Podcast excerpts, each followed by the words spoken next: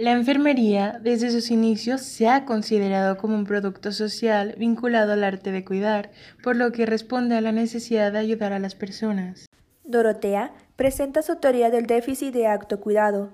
Está compuesta por tres teorías relacionadas entre sí: teoría de acto-cuidado, teoría del déficit acto-cuidado y la teoría de los sistemas de enfermería.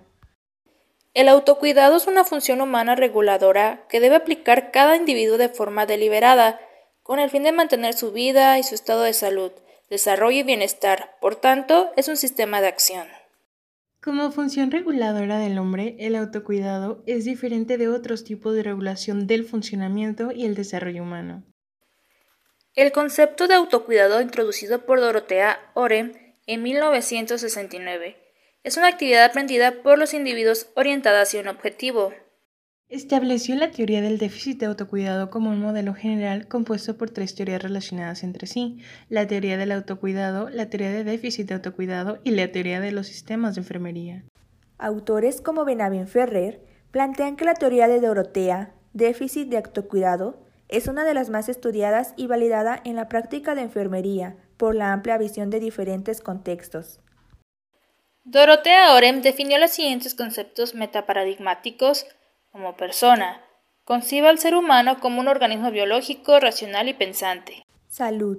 La salud es un estado que para la persona significa cosas diferentes en sus distintos componentes. Significa integridad física, estructural y funcional. Enfermería. Servicio humano que se presta cuando la persona no puede cuidarse por sí misma para mantener la salud, la vida y el bienestar. Por tanto, es proporcional a las personas y o grupos asistencia directa de su autocuidado.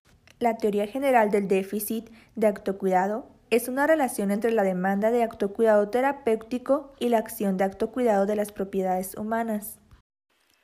Finalmente, la teoría descrita por Dorotea Oren es un punto de partida que ofrece a los profesionales de la enfermería herramientas para brindar una atención de calidad.